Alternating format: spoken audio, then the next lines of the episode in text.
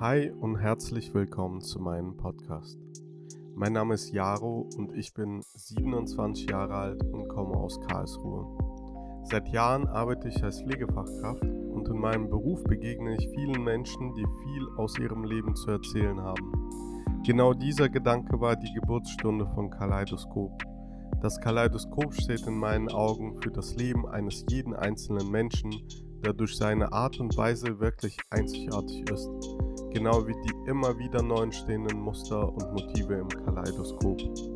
In diesem Podcast geht es um Menschen aus unserem Alltag, denen wir vielleicht begegnen, uns aber nie trauen würden zu fragen, was diese Menschen gerade beschäftigt und wie es ihnen wirklich geht. Mein Wunsch ist es, etwas über diese Menschen erfahren zu können. Hierbei geht es um Liebe, Freundschaft, Erlebnisse, Krankheit, Schmerz und vieles mehr. Ich bin überzeugt, dass jeder einzelne Mensch interessant und einzigartig ist. Und in diesem Podcast geht es darum, dass jeder seine Geschichte und seine Sichtweise wertfrei und offen erzählen kann. Also nimm dir etwas Zeit vom Alltag und fühle dich herzlich dazu eingeladen, aus dem Leben meiner Gesprächspartner zu erfahren. Ich verspreche dir eine interessante Zeit. Viel Spaß!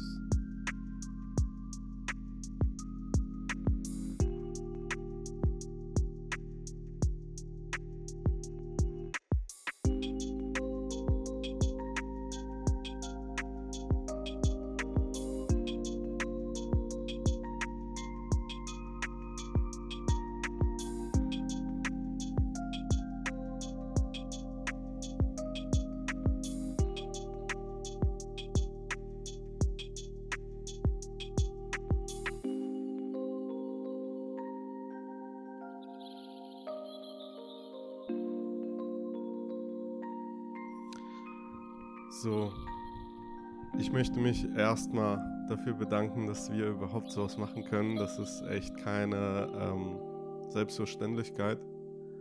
Ähm, deshalb von meiner Seite her vielen lieben Dank, dass du da mitmachst.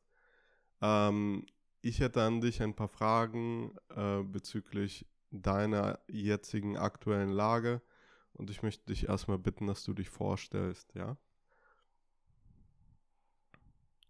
Als erstes mal nichts zu danken.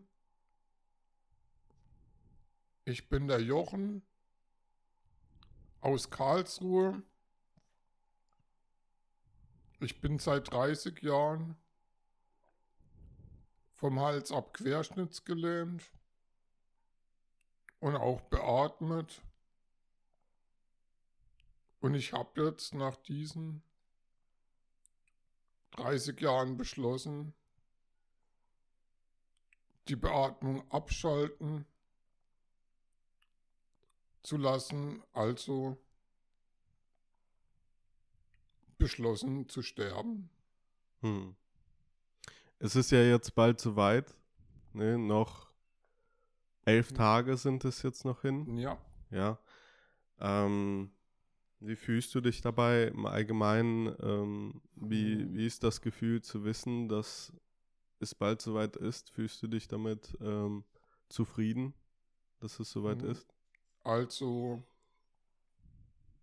je weniger Tage es werden, desto mehr drängt sich das schon in den Vordergrund. Aber ich meine, ich habe das ja selbst beschlossen und ich bekomme jetzt keine Angst oder Zweifel an meiner Entscheidung. Ich, ich habe jetzt eigentlich alles, was ich mir noch davor vorgenommen habe, alles schon erledigt oder ein paar Dinge, die noch zu erledigen sind die werde ich auch noch in meiner Zeit schaffen. Aber ja, je näher es kommt, ich, ich habe jetzt keine Angst davor, aber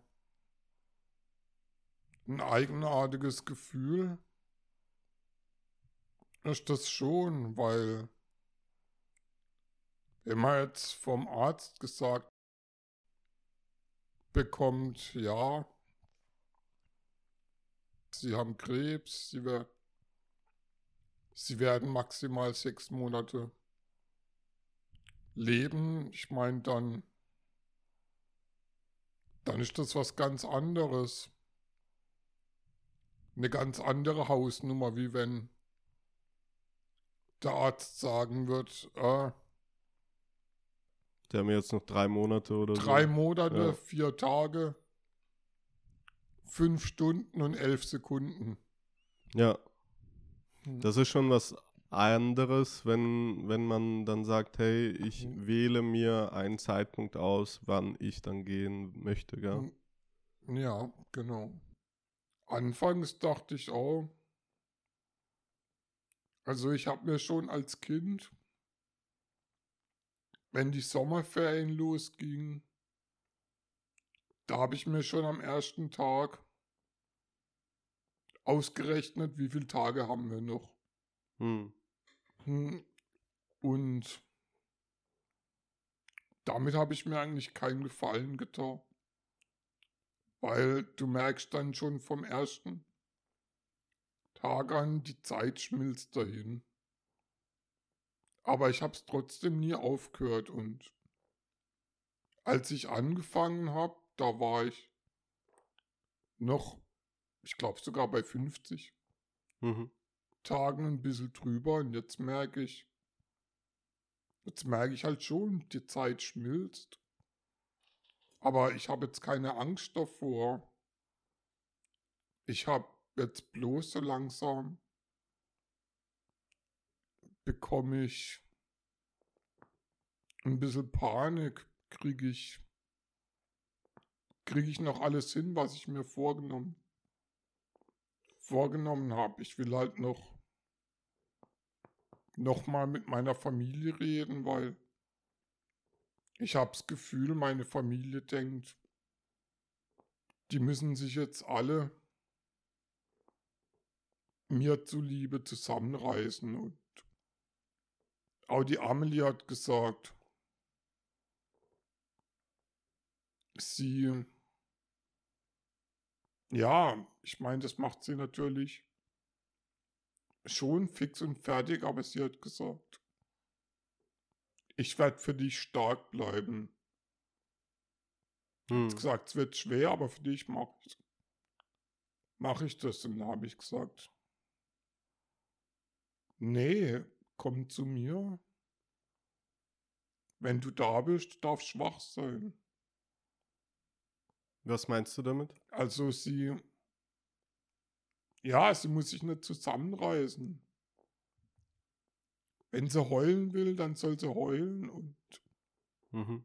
ich habe jetzt als Gefühl, das habe ich vergessen, meiner Familie zu sagen. Die haben jetzt alle das, hab, also so empfinde ich das. die- Ich habe das Gefühl, die, bei denen ist es genauso. Die denken alle, sie müssen sich zusammenreißen. Und das will ich. Am 2. Januar haben wir doch mal alle ein Gespräch, da schaut die Gabi dabei. Und da ist mir ganz wichtig, dass ich halt den Leuten genauso sagt wie der Amelie. Ihr braucht euch nicht zusammenreißen,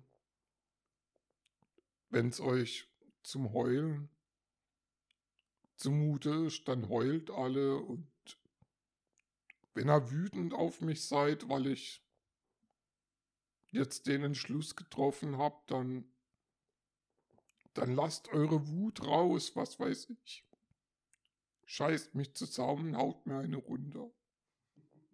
Ist mir egal, macht Ja. es, wenn es euch hilft. Dann macht es, das halte ich aus. Das. Hm. Ja, dir ist, dir ist letztendlich bewusst, ähm, was Hm. du letztendlich auch hinterlassen kannst an, an die Summe von Trauer, die du hinterlassen wirst. Ja, ich hinterlasse Leid und Trauer. Ja. Aber letztendlich Mhm. wird das ja nicht immer so sein. Ich äh, denke, Ja, dass Mhm. ähm, auch wenn du dir diese Entscheidung äh, getroffen Mhm. hast zu gehen, ja, und das war ja deine freie Entscheidung, ja, mhm. ist es, glaube ich, nie für Mhm. jemand anderen leicht, damit einfach ähm, Mhm.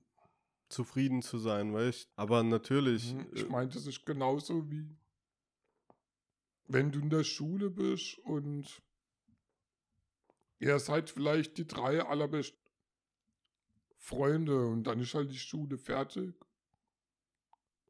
Was weiß ich, je nachdem, was für eine Schule du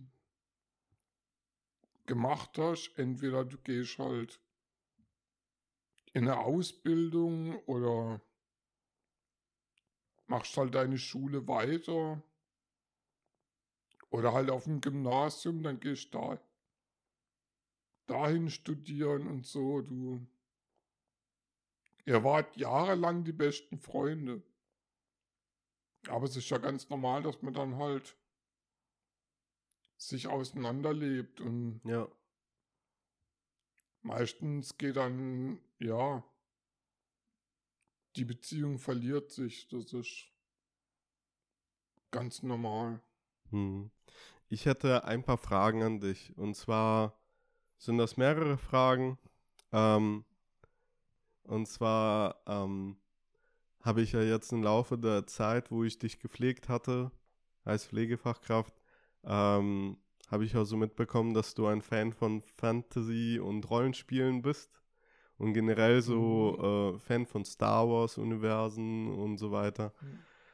Und zwar ist die Frage, welche Rolle würdest du in einem Fantasy-Universum übernehmen wollen? Oder wer wärst du denn gerne gewesen, Hm. wenn es sowas möglich wäre? Naja, ich finde passend wäre natürlich aus Star Wars Darth Vader. Darth Vader. Warum? Naja, wegen so ein seinem. Atemgeräusch. Der hat ja auch quasi ein Beatmungsgerät. Hat in er seinem echt? Anzug. Hat er echt ein Beatmungsgerät? Also zum Schluss sieht man, wie er von seinem Sohn gebeten wird, den Helm abzunehmen, obwohl er genau weiß, wenn man den Helm abnimmt, dann stirbt er. Also ich denke mir, das sollte schon ein Beatmungsgerät oder sowas ähnliches gewesen sein. Also wärst du gerne ein Sith Lord. Hm. Nee, zurzeit finde ich die Mandalorianer cooler. Okay, also ein Kopfgeldjäger. Dann lieber ein Bounty Hunter. Okay. ich finde das echt witzig. Vor allem, äh, jetzt ist ja vor gestern, gell, ist ja Boba Fett die Folge rausgekommen. Ja, die habe ich schon gesehen. Wie fandest du die? Fand ich ganz gut. Und da wurde mir dann auch bewusst so, Scheiße. Ich kann die Staffel ja gar nicht fertig gucken. Ja. Hm. Aber ich gucke sie gern für dich weiter. Wird mich freuen.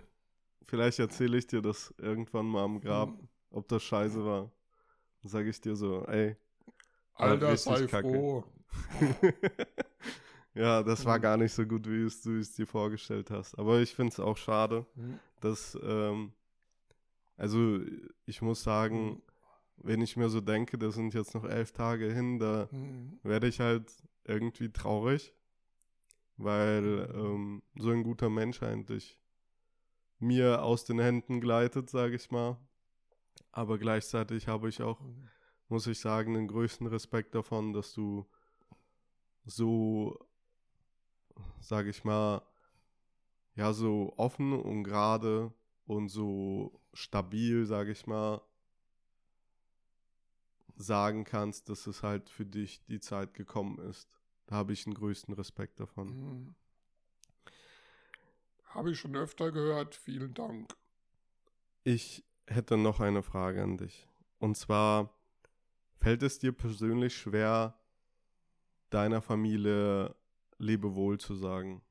Wie fühlst du dich dabei? Hm, naja, wenn man so eine Entscheidung trifft, dann wird einem erstmal bewusst, wie sehr man vielen Leuten überhaupt bedeutet. Und dann denkt man sich halt schon, hm, was tust du den allen an? Schlimmer geht's ja nicht mehr. Da. Ja, wie soll man das beschreiben? Da wird man schon traurig irgendwie. Ja, ein bisschen schwermütig. Aber also dadurch wird sich jetzt mein Entschluss nicht ändern. Hm. Er wird nicht leicht, aber das soll er auch nicht sein. Verstehe. Was möchtest du hinterlassen, wenn du stirbst?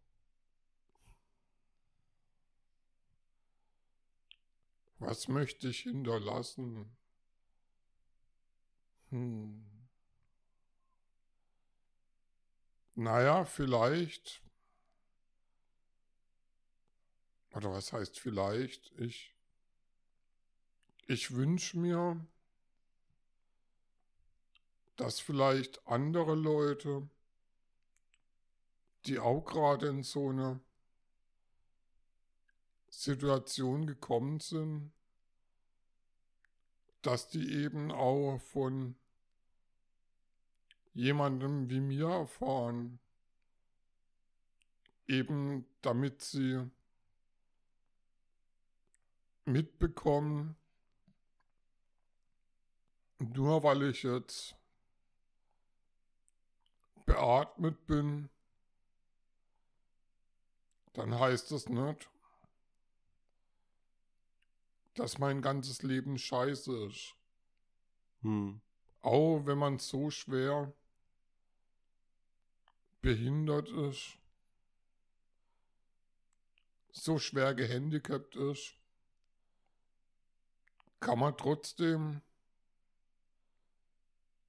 ein wirklich schönes Leben führen. Weil ich hatte in den 30 Jahren so viele schöne Momente, auf die wollte ich niemals verzichten. Da bin ich auch froh drum. Hm. Ich finde, das ist eine echt schöne Antwort. Äh, und da du ja die anderen Menschen schon angesprochen hast, würde ich mal dein 15-jähriges Ich nochmal ansprechen. Und zwar, du bist ja krank geworden mit 15 Jahren oder Ende 15. Und ja. ähm, wenn du jetzt die Möglichkeit hättest, ich würde dir jetzt ein Telefon in die Hand, also in die Hand drücken, ist schwierig.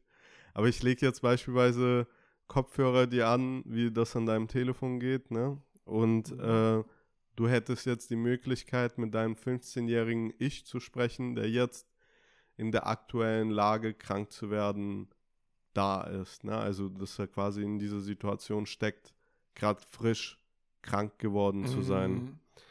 Was würdest du deinem 15-jährigen Ich sagen? Oder was würdest du ihm raten? Also, wenn das jetzt ganz frisch ist, dann kann ich meinem 15-jährigen Ich sagen, was ich will. er wird trotzdem total am Boden zerstört sein. Das glaube ich, ja. Mhm. Aber was ihm vielleicht nach einiger Zeit helfen wird, also was mir damals geholfen hat, weiterzumachen, das war, es haben sich in meinem Leben immer neue Perspektiven ergeben. Anfangs diese Schrittmacher-OP, damit ich eben unabhängiger von der Beatmung wird. Das hat es schon mal leichter gemacht. Dann war das nächste Ziel, raus aus der Intensivstation. Dann kam ich raus in Wohnheim und da war es echt scheiße. Hm. München, also gell? neues Ziel, nix wie raus. Aus der Wohngruppe und nach Hause. Halt, ja, das war wieder ein Ziel. Und auch eine Perspektive. Dann dachte ich, wenn ich das erreiche, bin ich zu Hause bei meiner Familie, die ich so vermisst habe als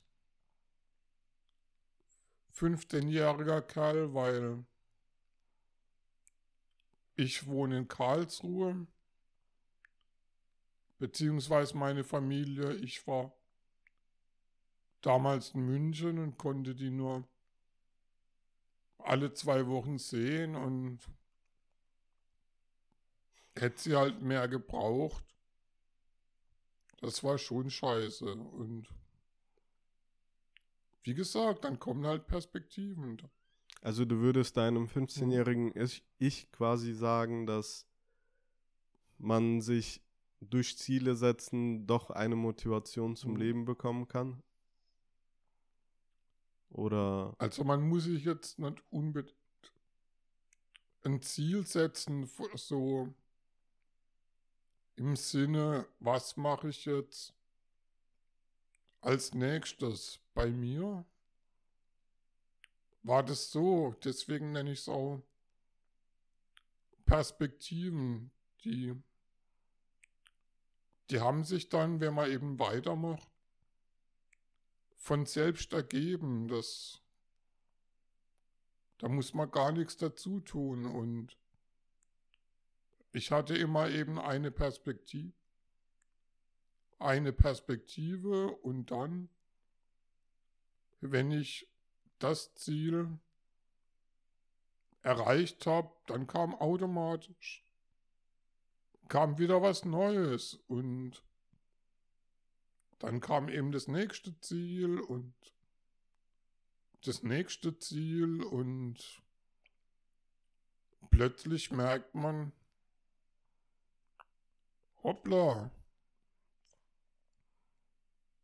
Jetzt bin ich schon fünf Jahre Atem gelebt. Es ging aber schnell. Hm, die Zeit rennt, ne? Und dann lernt man halt irgendwann sich mit der Situation zu arrangieren und für sich das Beste da rauszuholen. Kein Mensch kann sich in einen anderen hineinversetzen. Ja. Weil du, woher sollst du wissen, wie, was den ausmacht, was in dem vorgeht? Und ja, also in mich. Ich, du kannst nicht in mich reinversetzen und ich kann mich nicht in dich.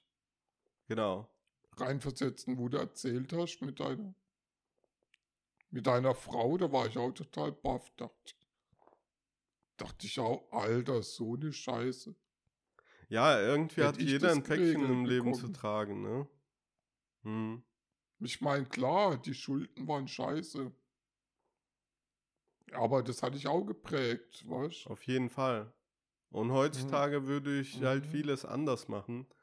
Aber gleichzeitig Mhm. auch, dass man weiß, dass das, was passiert ist, Mhm. eigentlich dich zu dem gemacht hat, wer du eigentlich jetzt gerade Ganz bist. genau, und so ist bei mir. Mhm. Kennst du, kennst du den Film Butterfly Effect? Den habe ich vielleicht mal gesehen, aber Das ist ja so ein schon Typ, lange her. das ist ja so ein Typ, der hat in seinem Leben ein Mhm. Tagebuch geführt Mhm. und ähm, irgendwann Ich glaube, den habe ich nicht Es ist gesehen. auch schon ziemlich Jahre her, wo ich den geguckt habe. ja, das, der Film das ist kann sein, ja, ja. dass ich das irgendwie falsch interpretiere, aber Mhm. ich kann mich daran erinnern, dass es so war, dass man quasi, Mhm. dass er die Möglichkeit hatte, in seinem Tagebuch die Sachen zu verändern, Mhm. sodass quasi auch das Mhm. Leben an sich geändert Mhm. worden ist. Und äh, Mhm. Dann war es so, dass er die, die Sachen so Mhm. sehr verändert hatte, dass teilweise manche Leute tot waren, dass er Mhm. teilweise im Knast gelandet ist, dass äh, irgendwie Mhm. anderes Zeug passiert ist.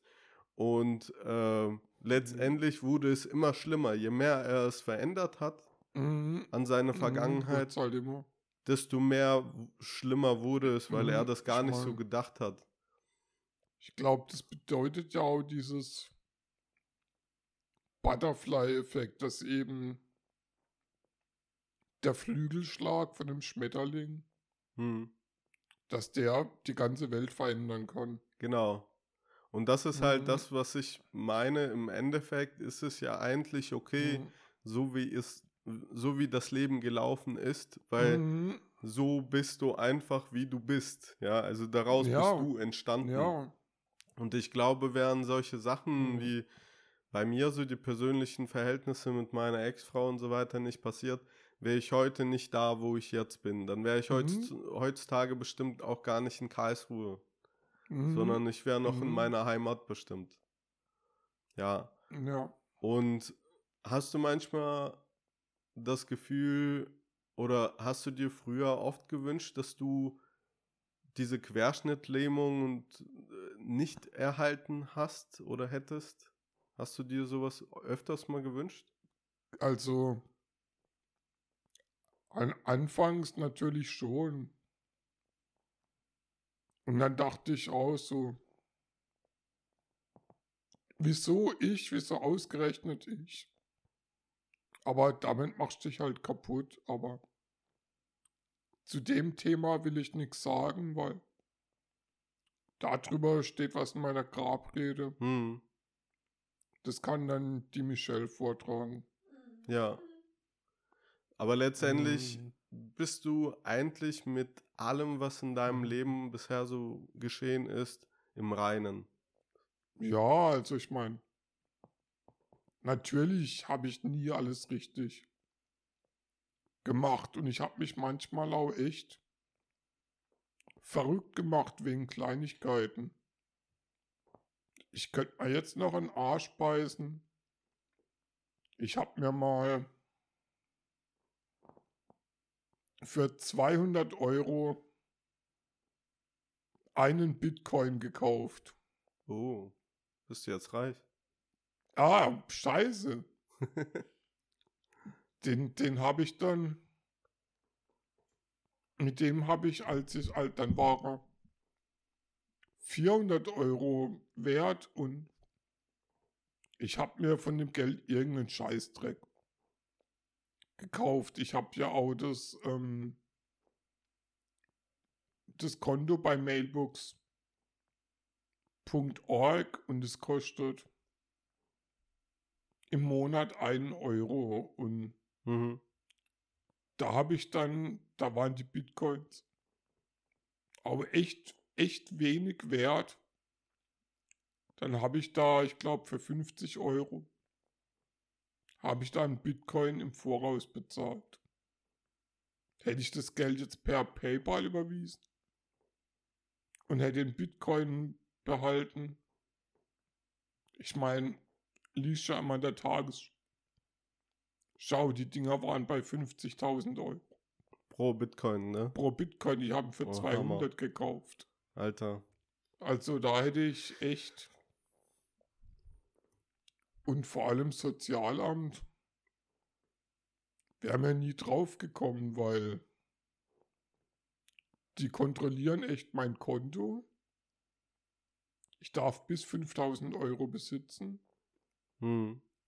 Und sobald ich ein bisschen mehr drauf habe, ich habe halt als viel gespart, dann kam echt, also das mit dem Geld. Das geht aber nicht, sie haben jetzt noch einen Monat Zeit. Dann müssten wir ihnen die Sozialhilfe kürzen. Sie sind quasi zu reich. Hm. Hm. Ist ja nicht eingetroffen dann letztendlich. Schade. Naja, ich habe mir dann Fernseher gekauft. Ja, ist ein Endlich dicker. mal dann echt viel ges- zusammengespart. Oder mein Computer war ja auch auch sauteuer. Ja. Habe ich dann auch drauf gespart, also und so. So habe ich halt immer das Geld dann ausgegeben, weil ich dachte echt, nee. Euch Arschlöchern vom Sozialamt, euch gönne ich das nicht, weil die haben schon so viel Mist von uns verlangt. Ich soll alles zurückzahlen, was, was ich von denen bekommen habe. Und meine Mutter, ja, die arbeitet ja, die soll es auch zurückzahlen. Dachte ich auch, was hat da meine Mutter damit zu tun? Hm. Die ist halt meine Mutter, aber deswegen muss die halt meine Rechnungen begleichen. Ja, ist halt schwierig, wenn man dann Bürger hat, ne? Also die bürgt ja auch für dich, oder? Ähm, Bürgen, also sie hat eine Generalvollmacht, aber Mhm. Bürgen. Bürgen heißt davon wegen, ich nehme mir einen Kredit und die sagen, den können wir ihnen aber nicht gewähren. Sie haben ja keine Sicherheit, also Bürgen wäre Ach so, ja, Wenn ja. meine ja. Mutter dann sagt, so, ja, ich, ich bürgen, wenn das nicht zahlen kann, zahl's ich. Eine nächste Frage. Was würdest du am meisten vermissen, wenn du gehst?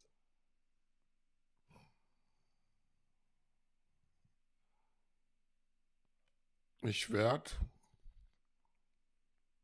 auf jeden Fall die ganzen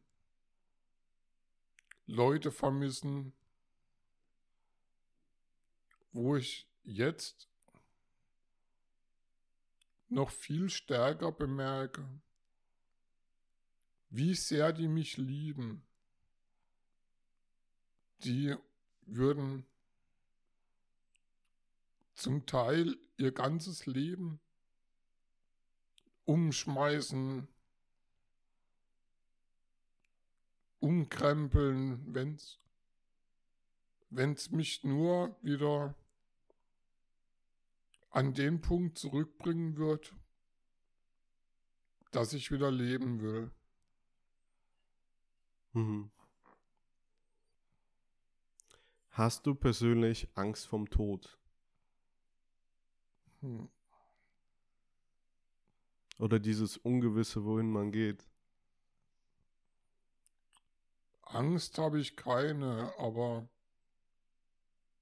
anfangs habe ich, oder sagen wir es so, ich bin eigentlich ein sehr technischer Mensch, also ich habe mir das immer gedacht, ja, ich sterbe, meine Körperfunktionen hören auf und dann bin ich weg. Hm. Aber je näher der Zeitpunkt kommt, umso mehr wünsche ich mir, dass noch was kommt. Irgendwie denke ich, wäre schön, wenn, wenn es eben noch was gibt.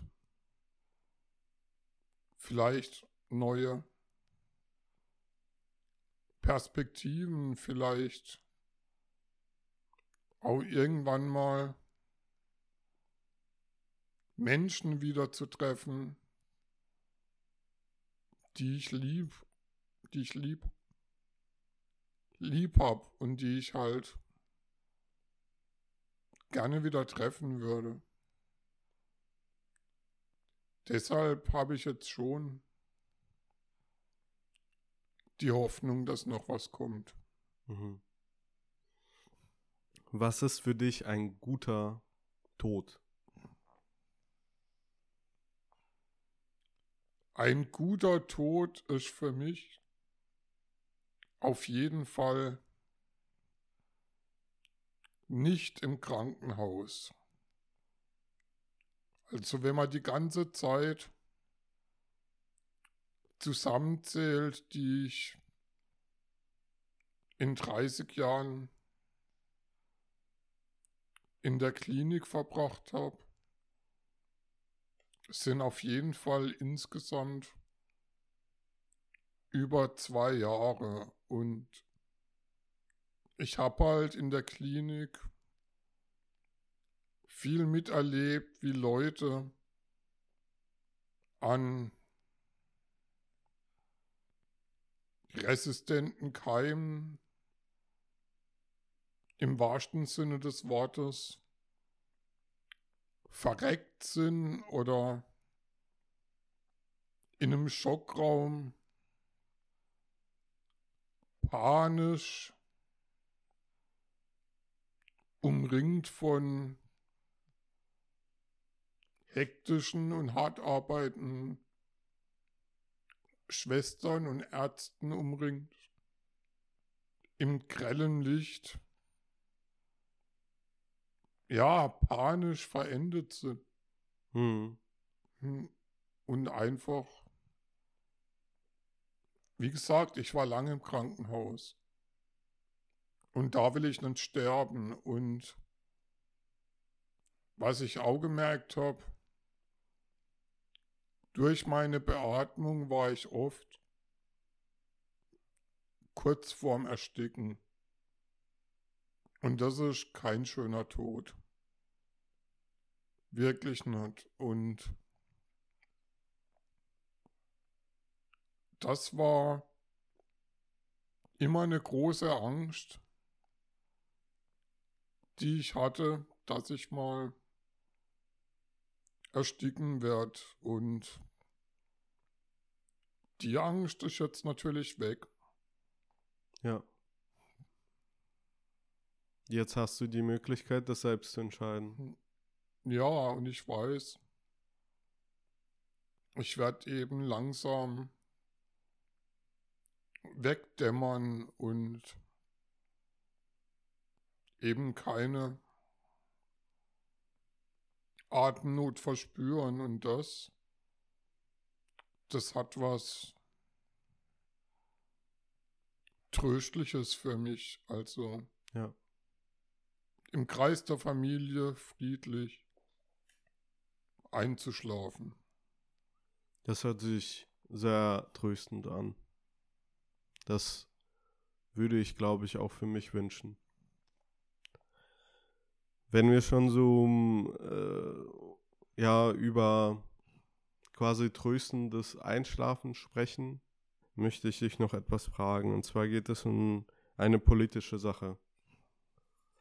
Und zwar, so wie du ja weißt, so wie du es sogar besser als ich weißt, äh, ist ja die Sterbehilfe in Deutschland verboten. Bist du der Meinung, dass Sterbehilfe in Deutschland zugelassen werden sollte und warum? Also auf jeden Fall ja, aber natürlich unter strengen Voraussetzungen. Das heißt also, ich kann mir nicht montags wünschen, ach, übrigens, ich bin ja so krank, lasst mich bitte sterben. Ich meine, so eine Entscheidung, da muss man drüber nachdenken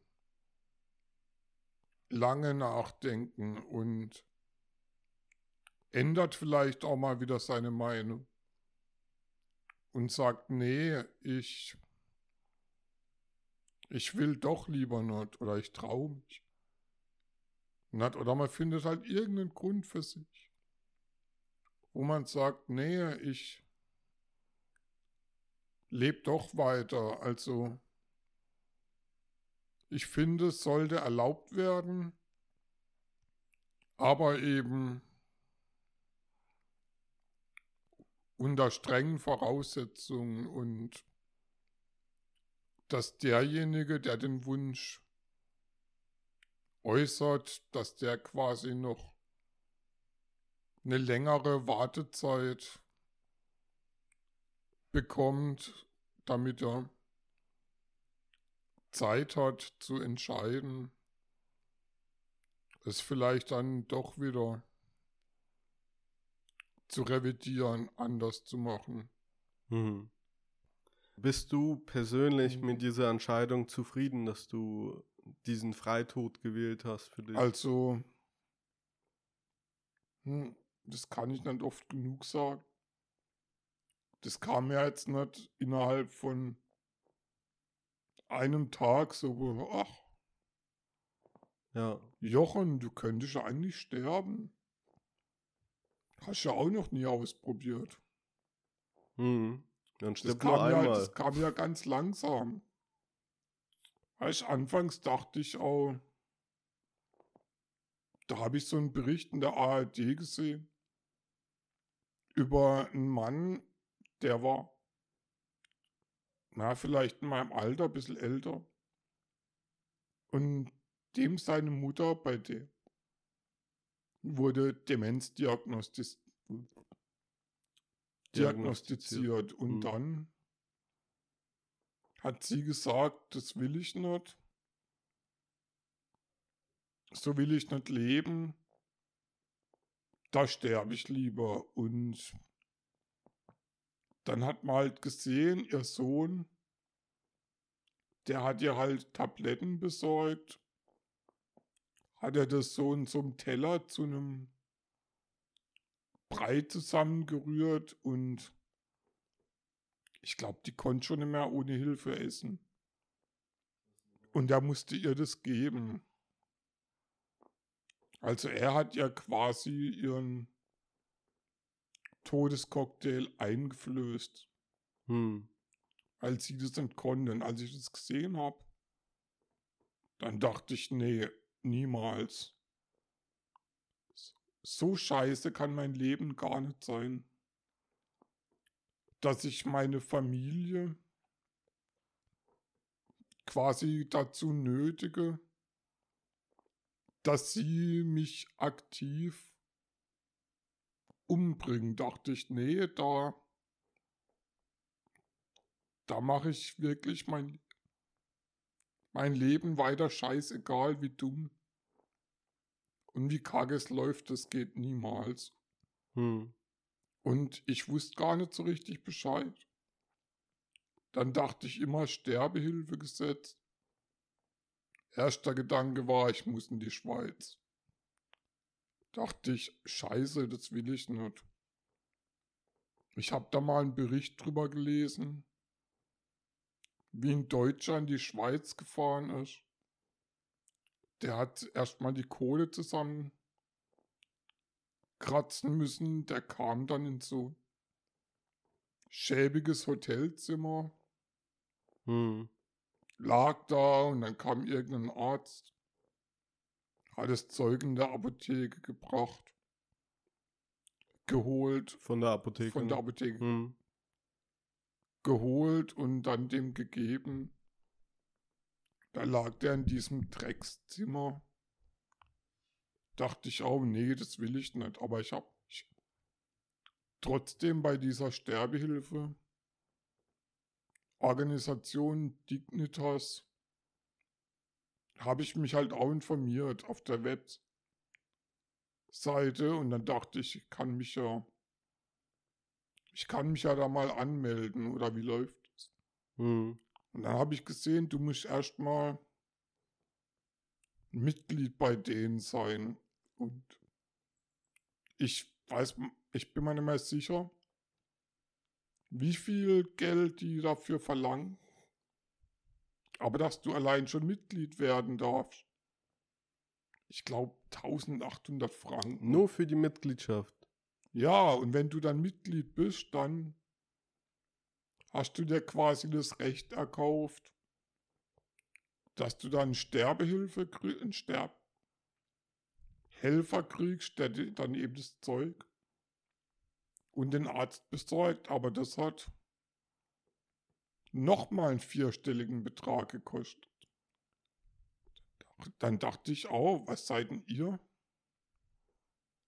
Für Arschlöcher, so teuer kann es doch gar nicht sein. Da habe ich gerade, die verdienen damit Kohle. Auf jeden Fall. Ich denke schon, Und- dass es ein Geschäft ist. Und dann habe ich mich halt auch über das Sterbehilfegesetz informiert und ich dachte, in Deutschland geht es. Geht es nicht straffrei. Und dann habe ich gehört, Bundesverfassungsgericht, die haben jetzt beschlossen, das aktuelle Sterbehilfegesetz, das darf nicht so bleiben, eben unheilbar krank. Die sollen halt die Chance kriegen, wenn sie wissen. Sie sterben quasi eh schon, sie sind todkrank und sie haben Schmerzen. Und so, die haben das Recht, ihr Leben zu verkürzen. Und ich dachte, und dann hat eben das Bundesverfassungsgericht gesagt, das Gesetz muss geändert werden, aber da war halt noch die CDU, die Regierungspartei, und das C steht ja Christlich. für christlich. Da Mhm. dachte ich, ja, dies. Und die haben einfach das, das Gesetz blockiert. Die haben, die haben immer so im Hintergrund dazwischen gestichelt, die haben das immer rausgezögert, dass das nicht umgesetzt wird. Und ich dachte immer, ich habe damals schon drauf gewartet, dass endlich das Gesetz geändert wird, dass ich eben den Weg jetzt gehen kann. Hm. Also das hat so insgesamt bestimmt von dem Entschluss, bis ich jetzt so weit bin, wie ich jetzt bin, das hat insgesamt über zwei Jahre gedauert, bis ich dann endlich mitgekriegt habe, ich bin ja beatmet und Beatmung ist auch eine Therapie, die halt vom Arzt verschrieben wird. Hm. Und ich kann halt auch eine, Thera ähm, eine Therapie auf eigenen Wunsch eben halt auch ablehnen oder beenden. Das hieß dann offiziell Änderung des Therapieziels. Mhm. Also nichts von wegen tot machen oder so. Ja, ja. Das muss ja schön klingen. Hm. Und als ich das dann erfahren habe, dann habe ich auch viel ähm, mit der Dings, na, mit der Natalie geredet und dann habe ich so gemeint, ja, also das geht wirklich, aber dann muss ich ins Krankenhaus. Dann dachte ich, ja, Krankenhaus ist eigentlich nicht mein. So wollte ich eigentlich nicht sterben, aber ich dachte, wenn es nicht anders geht, dann muss ich halt ins Krankenhaus. Muss ich in den sauren Apfel beißen. Wie kam es jetzt dazu, dass du jetzt doch zu Hause sterben darfst? Und ich habe halt mit der Natalie geredet. Und ich habe gesagt, ja, ähm, kennst du Palliativmediziner? Und sie hat dann halt in der im Krankenhaus rumgefragt, dann hat sie Covid am Hals gehabt und es hat sich immer alles verzögert. Es hat auch ewig gedauert, bis wir überhaupt das Palliativteam hatten. Das ist eine Praxis mit drei Ärzten, als wir das dann angesprochen haben, dann waren von den drei zwei im Urlaub.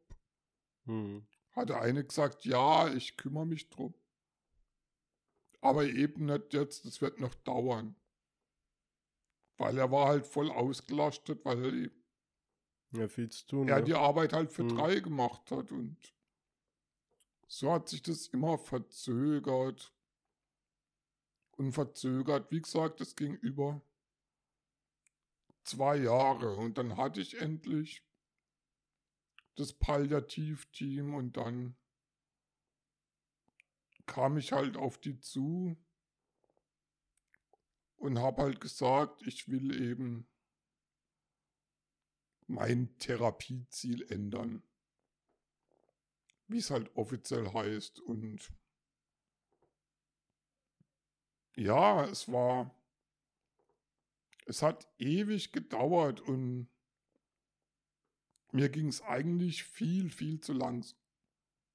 Also Weil, du, für dich wäre es lieber, wenn das eigentlich schon vor einem Jahr gewesen wäre? Also, also ich habe eigentlich vor zwei, ja, vor zwei Jahren schon ging das los mit, mit dem Gedanken und ich hätte es eigentlich, ich konnte es dann eigentlich manchmal, gerade wenn es mir halt richtig dreckig ging, dann konnte es mir gar nicht schnell genug gehen.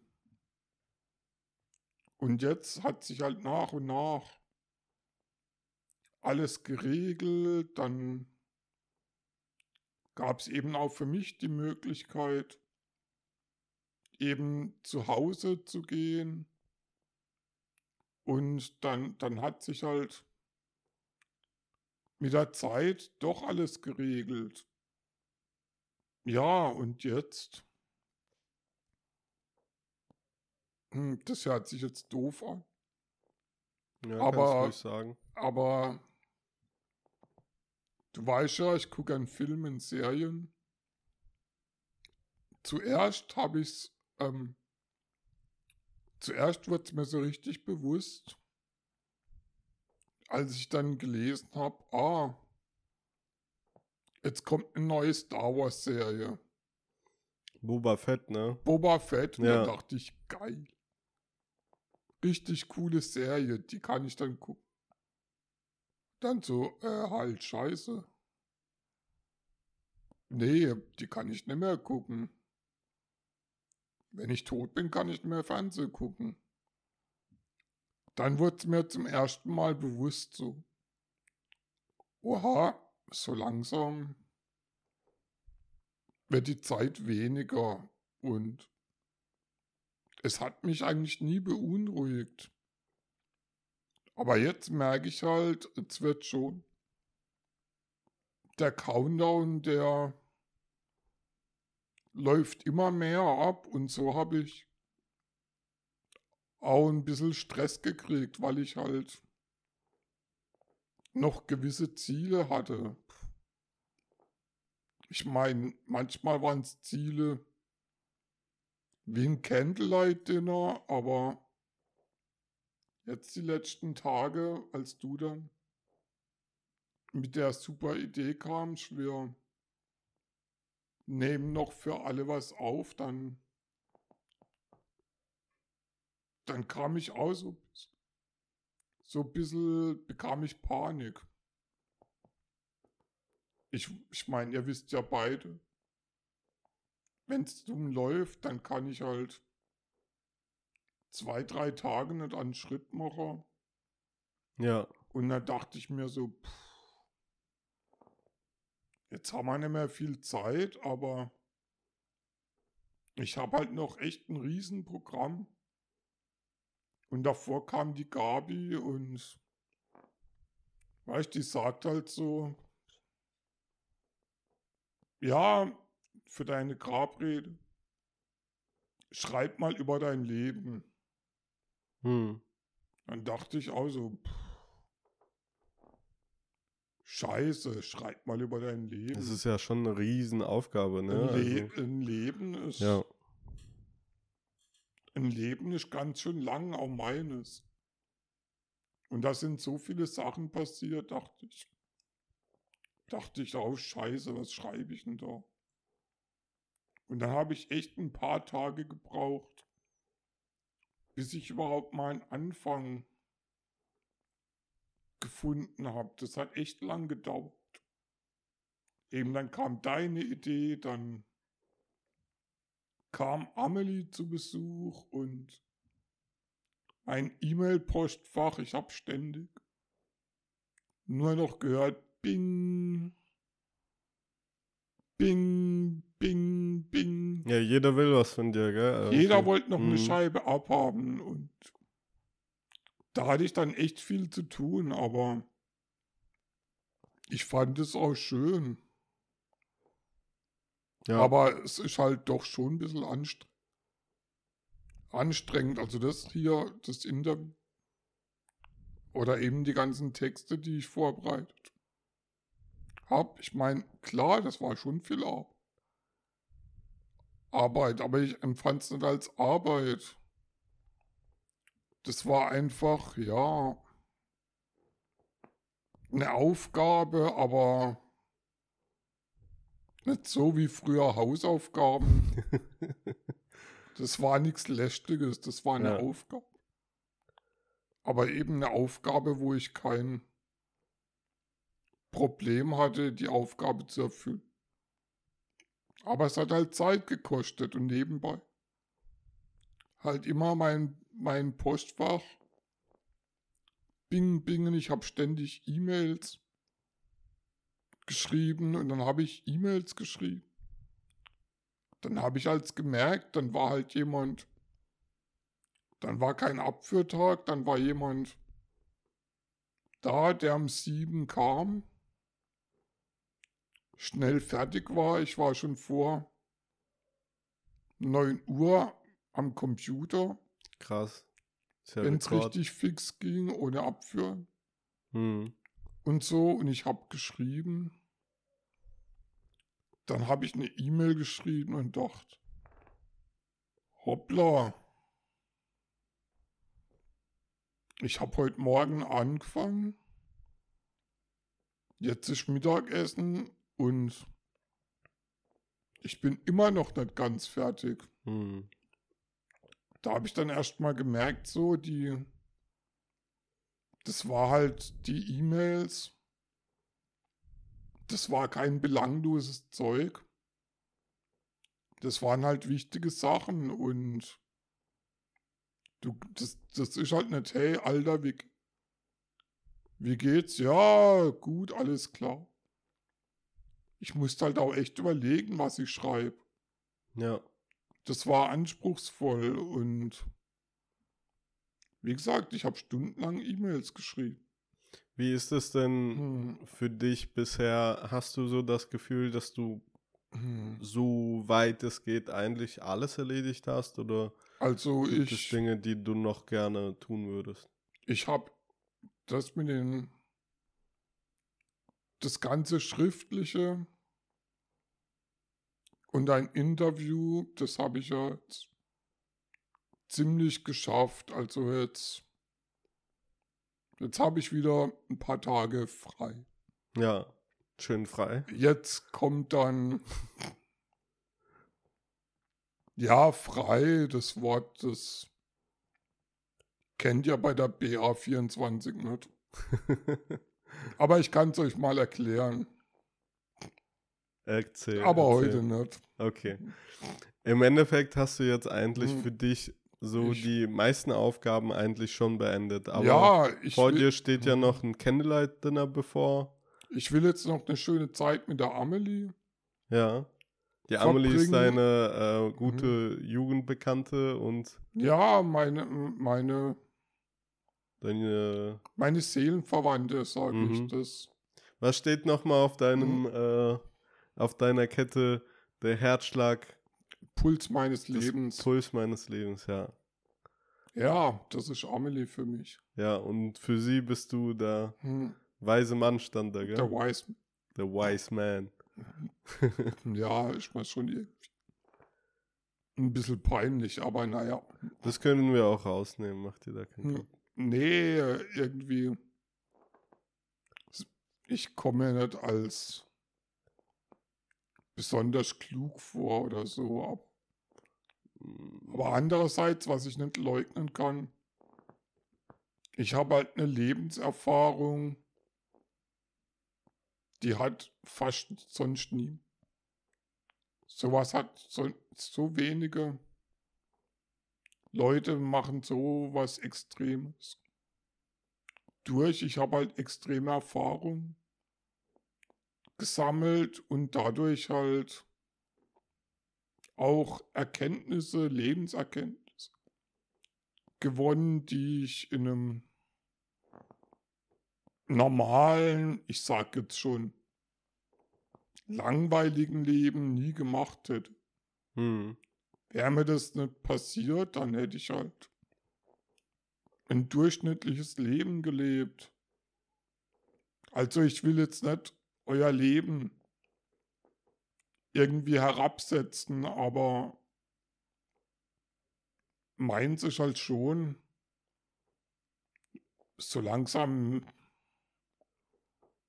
lerne ich das einzusehen. Ich bin schon was Besonderes. Mein Leben ist was Besonderes. Sowas gibt es halt nicht oft.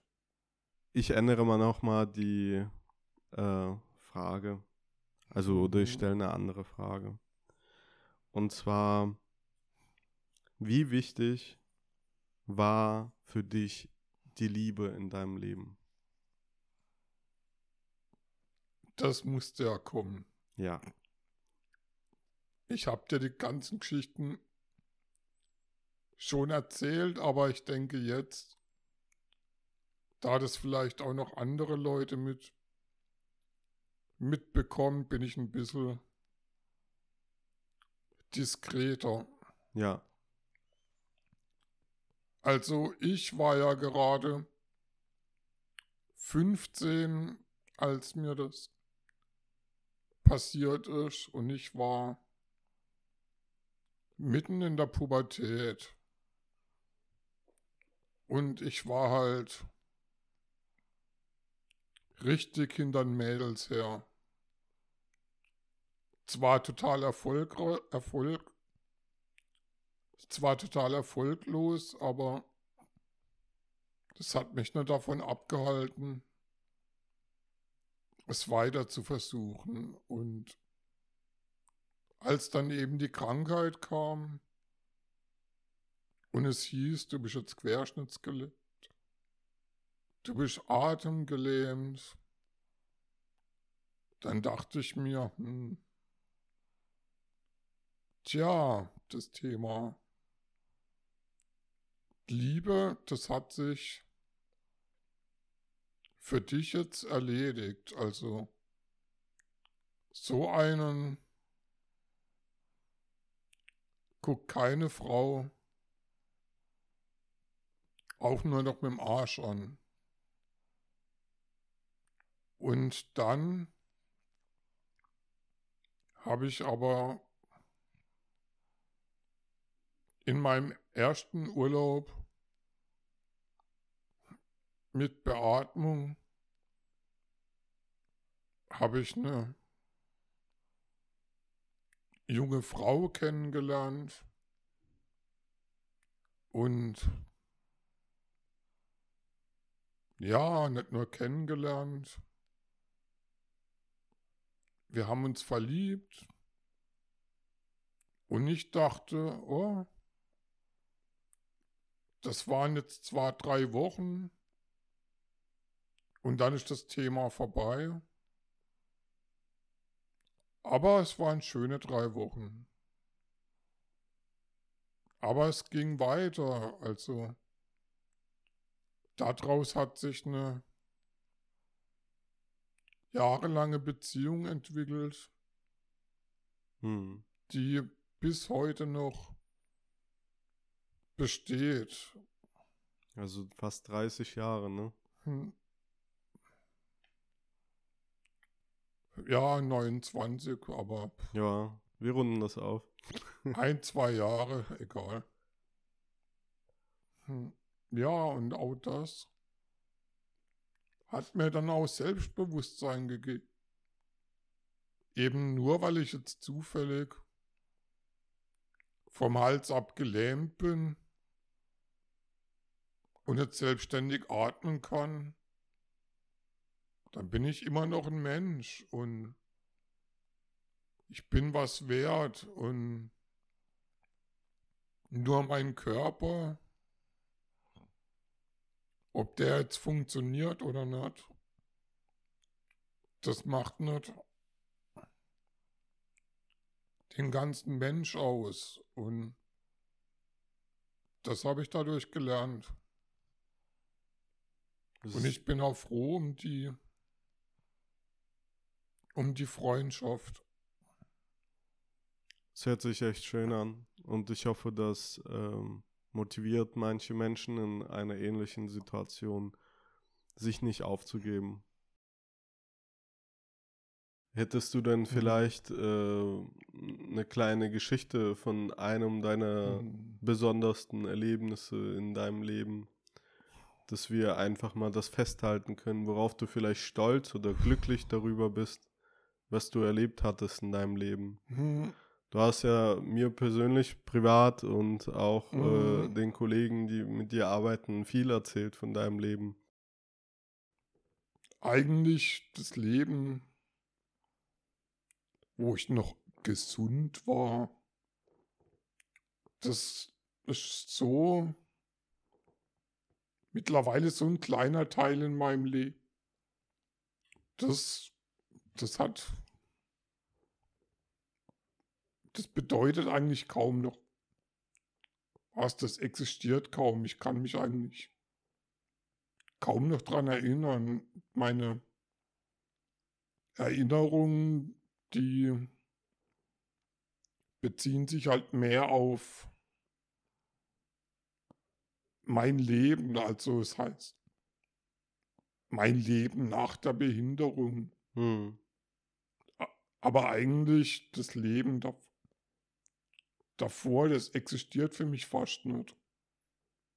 Also das ist so ein kleiner Teil.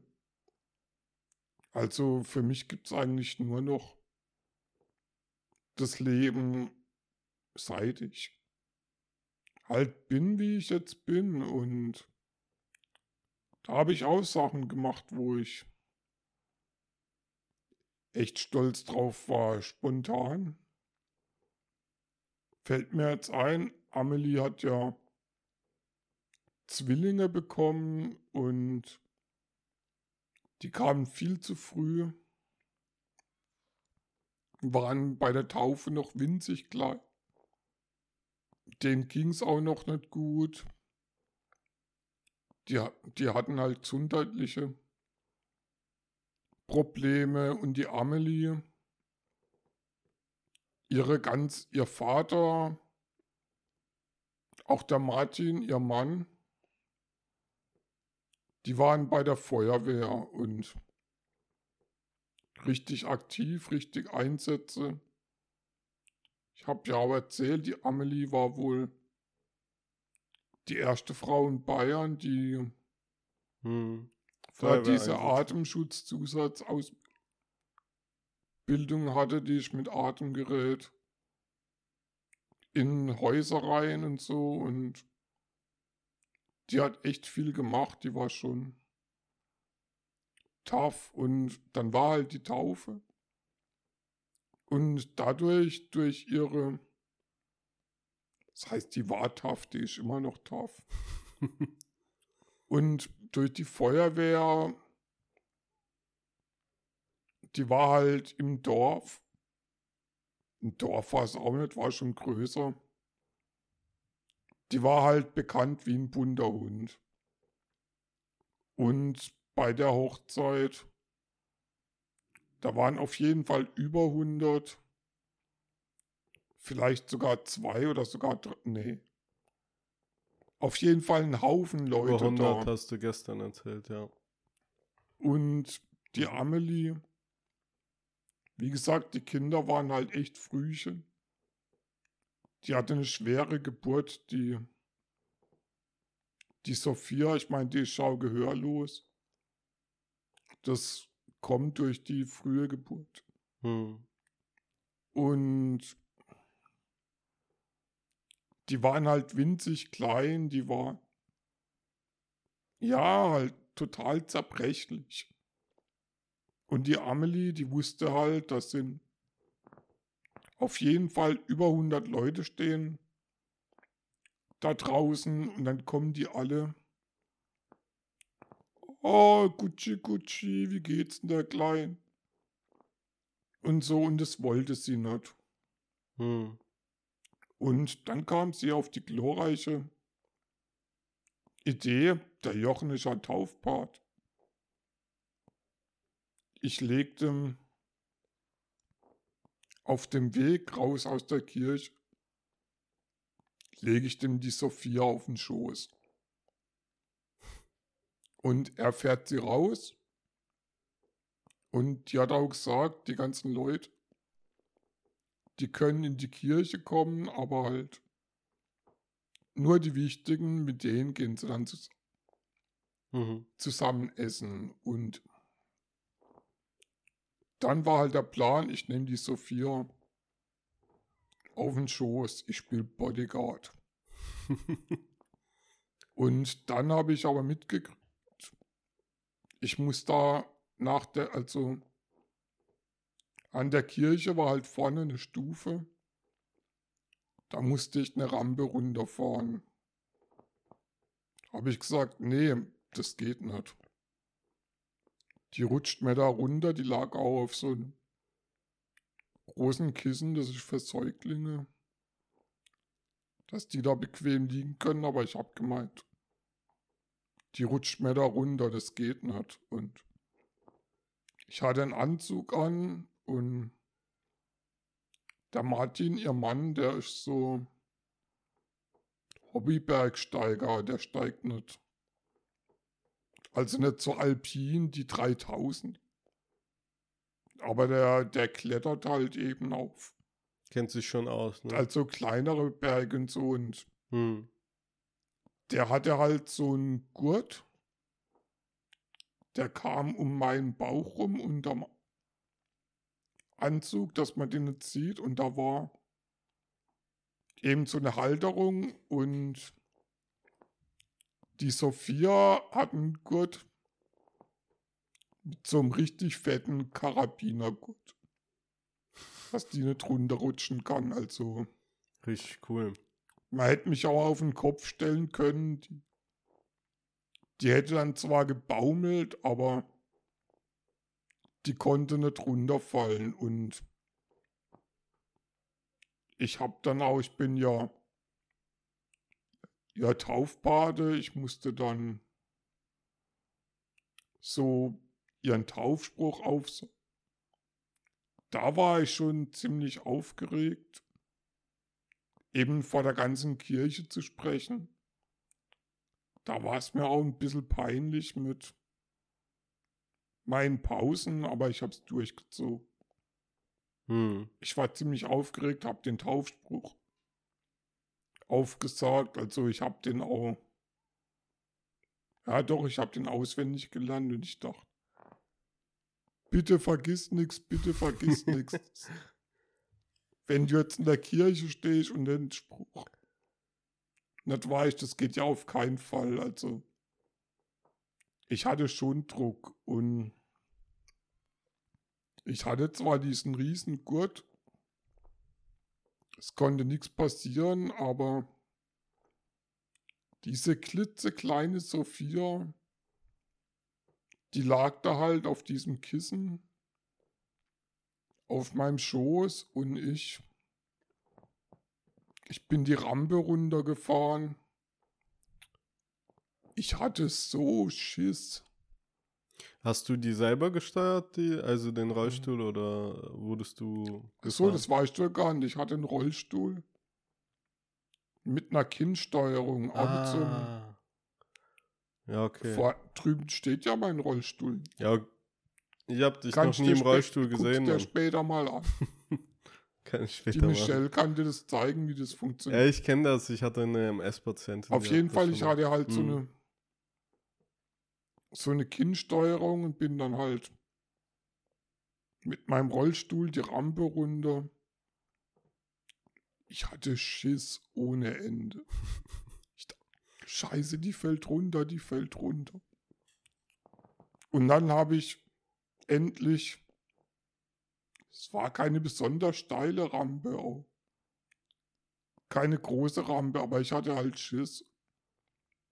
Und dann stand ich unten und es lief genau so, wie Amelie das geplant hat, wie es ihr Plan war. Die, die Leute alle, oh Jochen, schön, dass du da bist, aber kein, keiner hat sich an die Sophia rangetraut. Weil an den Rollstuhlfahrer, an den latsche ich nicht hin und touch quasi das Baby auf seinem Schoß an. Und ich bin halt als ihr Bodyguard im schwarzen Anzug, der viel zu kurz war, aber es war ein Anzug. Ich hatte damals noch keinen eigenen. Jetzt hast du einen. Jetzt habe ich einen, der auch passt. Perfekt. Den hatte ich für die Hochzeit von meiner Schwester. Habe ich mir den besorgt, auf jeden Fall. Ich bin halt durch die Menge gefahren und so wie wir hatten in der Bibel das Meer geteilt. Moses. Moses und so wie Moses das Meer geteilt hat, bin ich durch die Menge gefahren. Bis Moses und der alle Jochen. sind halt echt auf die Seite und haben sich nicht an die Sophia rangetraut. Und ich war stolz. Ich war. Ich bin der Beschützer. Und ich war immer gern der Beschützer. Das hat mir Spaß gemacht. Das war auch immer schön für mich, wenn ich jemand irgendwie helfen konnte. Damals, als es noch nicht so mit Smartphones war, haben die Leute Computer gehabt und die hatten öfters mal Computerprobleme und wenn ich denen dann helfen konnte, das war für mich das Größte, dann konnte ich halt, ich meine, mir muss ja immer geholfen werden, dann konnte ich auch mal den Leuten helfen. Ähm, das sind jetzt noch zwei Fragen, die übrig sind und dann ist es auch schon genug. Was denkst du als mathematisch äh, theoretischer Mensch? Denkst du, dass das Leben nach Schicksal bestimmt wird? Hm. Also glaubst du, dass alles, was in deinem Leben passiert ist, so passieren sollte? Oder, Hm. oder nicht? Naja, nicht alles, aber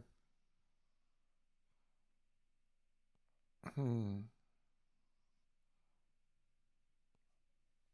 schon vieles. Also ich denke, hm, ja, eben dadurch, wenn man halt ein positiv denkender Mensch ist,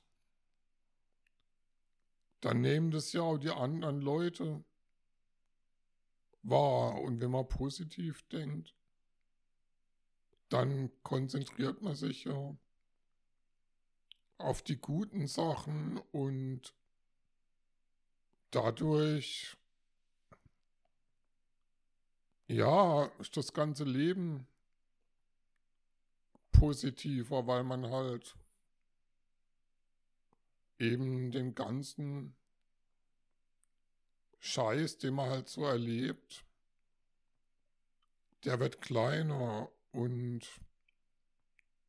ich habe mal für ich habe für mich so die Erfahrung gemacht, In meinem Leben gibt es natürlich viele schlimme Erfahrungen, aber auch viele gute und sehr gute Erfahrungen. Und ich,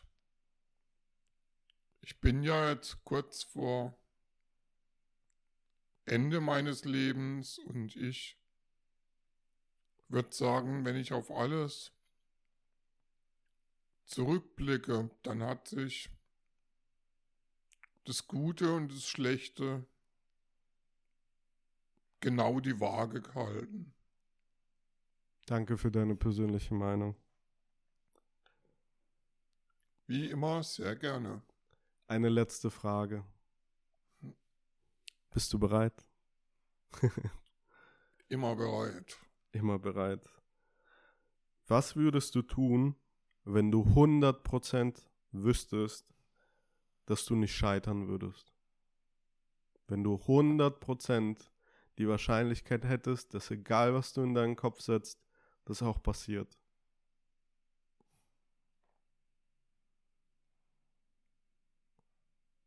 Ähm, ich weiß, es ist eine sehr theoretische jetzt, Frage. Meinst du jetzt, wenn, also wenn ich mir jetzt irgendwas wünschen könnte und wenn ich mir das nur genug wünsche. Nee, nee, nicht um äh, wünschen, hm. sondern du setzt dir das in den Kopf und das wird erledigt. Es wird zu hundertprozentig, hm. zu deiner hundertprozentigen Zufriedenheit so geschafft, wie du es dir vorgestellt hast. In deiner jetzigen Situation. Hm. Das ist so quasi die, dein innerster Wunsch, den du immer dachtest, dass du das machen wollen würdest, aber du immer diesen Zweifel hattest, ob das wirklich auch jemals funktionieren könnte. Weißt du?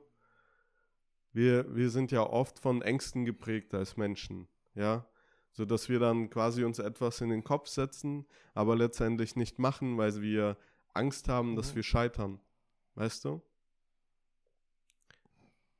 Was würdest du in deinem Fall tun, wenn du eine hundertprozentige Wahrscheinlichkeit hättest, daran erfolgreich zu sein?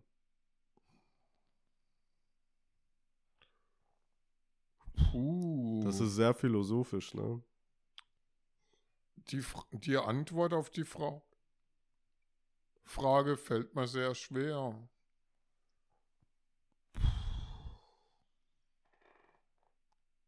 Ich muss sagen,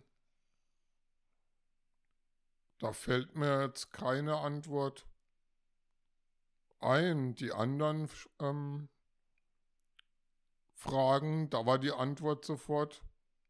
Die war sofort da. Da, gell? aber jetzt bei der Frage. Deshalb ist ja auch die letzte. kommt gar nichts. Also. Naja, weißt du, viele, hm. viele Menschen, die ich in meinem Leben betreut hatte über die letzten zehn hm. Jahre der Pflege, die hatten oft sowas hm. gehabt wie Reue bezüglich über Familie. Die haben teil, also wo, wo die sich gewünscht haben, hey, ähm, ich würde es so hm. gerne wollen, dass die Beziehung zwischen meinen Kindern und mir wiederhergestellt wird. Oder es gibt welche, die dann hm. sagen, hey, ich würde so gerne irgendwie durch die Welt reisen und was okay. machen. Oder manche wünschen sich da eine Heilung. Mhm. Ja. Also ich, was mir jetzt spontan in den Sinn kam, was ich mir wünschen würde, das betrifft jetzt gar nicht mich persönlich. Also ich wünsche mir jetzt nichts für mich, sondern eher für was anderes eher für andere Menschen. Ich würde mir für die ganzen Pflegekräfte wünschen, dass die Situation sich wirklich viel, viel viel mehr verbessert, weil ich habe so viele Pflegekräfte erlebt, die so ja, so optimistisch sind, den Beruf so mit Begeisterung machen, die so viel Positives ausstrahlen. Die können ihren Patienten so viel geben und ich würde mir für die ganzen guten Pflegekräfte wünschen, dass sie ein Arbeitsumfeld haben, in dem sie gerne arbeiten, in dem sie nicht verbrannt werden und in dem sie wirklich pflegen können und nicht einfach nur unter Zeitdruck versuchen, ihr Pensum zu erreichen und dann abends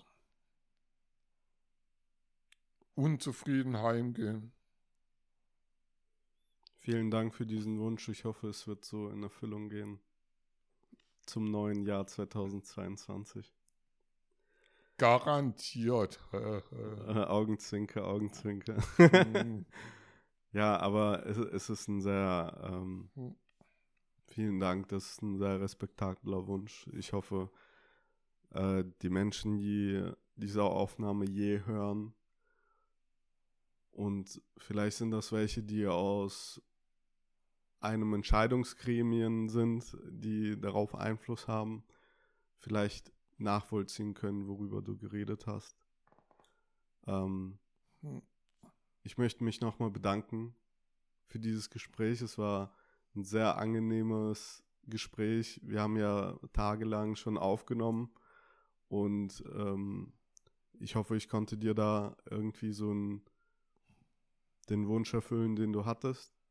Und Auf jeden Fall. ja, Und es hat mir auch sehr viel Spaß gemacht und ich habe mich sehr drüber gefreut, ich auch. als du mit der tollen Idee auf mich zugekommen bist. Das war wirklich.